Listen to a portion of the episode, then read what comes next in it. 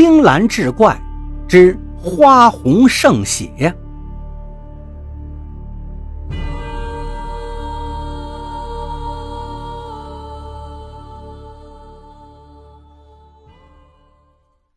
这一天，母亲一边吃着馒头，一边琢磨：如果还没有人来卖花，就得动身到下一个村子了。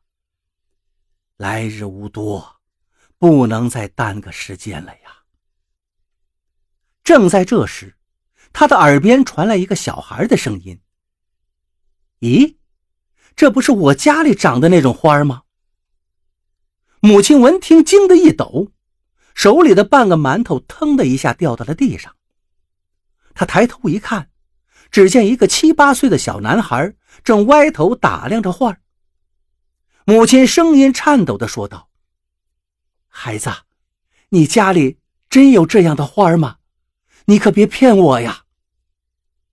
小男孩听了，把脑袋又往花前凑了凑，仔细看了看，然后用力点了点头，道：“没错，我家后院里的红花跟这个花是一模一样的。”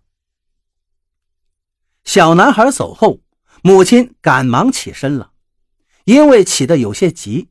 竟重重的摔了一跤，蹭破了脸，流出血来。可他也顾不上擦血，只是紧紧盯着那个小男孩，直到小男孩的身影消失在山坡的那一面。母亲爬到高处一看，只见山坡后只有孤零零的一户人家。母亲当下有了主意，她收好那幅画。立刻下山找到了当地的知府，好在这位知府是一位清正廉洁的好官，听了母亲的叙述，立刻派了两名捕快随母亲前去查案。没过多久，母亲带着两个捕快来到了这个小山村，三个人直奔山坡后那户人家。门前有个孩子正在玩耍，正是母亲那天碰到的那个小男孩。那家里的男人一见有捕快过来，脸色立刻就变了。家里的女人更是吓得哆嗦起来。母亲并不言语，却像疯了一样直奔后院。一进后院，迎面正是三朵嫣红如血、硕大如碗的花。微风乍起，那花儿突然发出了呜呜的声音。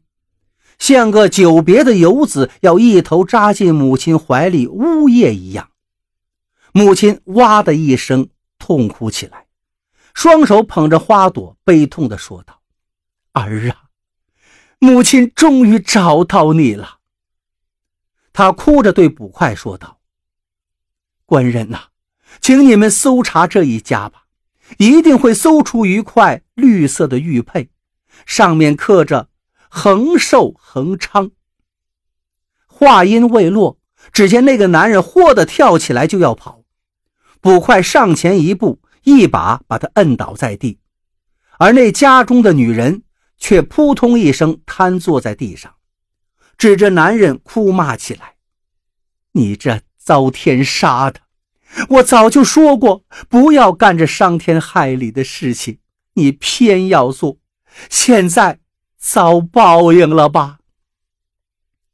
捕快一听这话里有话，立刻动手搜查起来。果然搜出了一块玉佩，跟母亲说的分毫不差。母亲一看，伤心欲绝的说道：“这就是我儿随身佩戴的玉佩呀，是他临动身时，我在菩萨面前跪了整整一夜求来的护身符。”不想玉佩还在，人却……我就知道他们杀了我儿子以后，肯定舍不得扔掉玉佩的。说着，这位母亲突然咆哮起来，奔上前揪住那个男人的衣襟，撕心裂肺地喊叫道：“你快说，我儿子在哪儿？”说完，竟昏了过去。捕快赶忙扶住母亲。好半天，母亲才睁开眼。捕快问道：“这位大娘，你是怎么知道你儿子在这一家被杀害的？”母亲心如刀绞，哑着嗓音说道：“官人呐，我儿子临动身前，我给了他三粒花种，这种种子方圆百里都是没有的。我叮嘱儿子，无论到哪家投宿，一定要偷偷把这三粒种子种下，第二天走的时候记得挖走。现在你们看见的这三朵花，就是那三粒种子长出来的。”我儿子没有挖走种子，那只能是在他们家遇害了呀。捕快听了，恍然大悟。那男人见无法隐瞒，便如实招供了。原来那天来了一个年轻人到他家里求宿，他见年轻人身上带的有银子，当下就起了歹心。可他哪里知道，年轻人已经在他家的后院。悄悄埋下了三粒种子。母亲听完，痛苦的如万箭穿心。突然，她一咬牙，一跺脚，将那枚玉佩高高举起来，又狠狠地朝地上摔去，颤抖着声音叫道：“儿啊，娘来了！”说着，便哇的一声吐出了一口鲜血，昏倒在那朵花上。而这时，那鲜红的花瓣纷纷飘落，一刹那间落红如雨。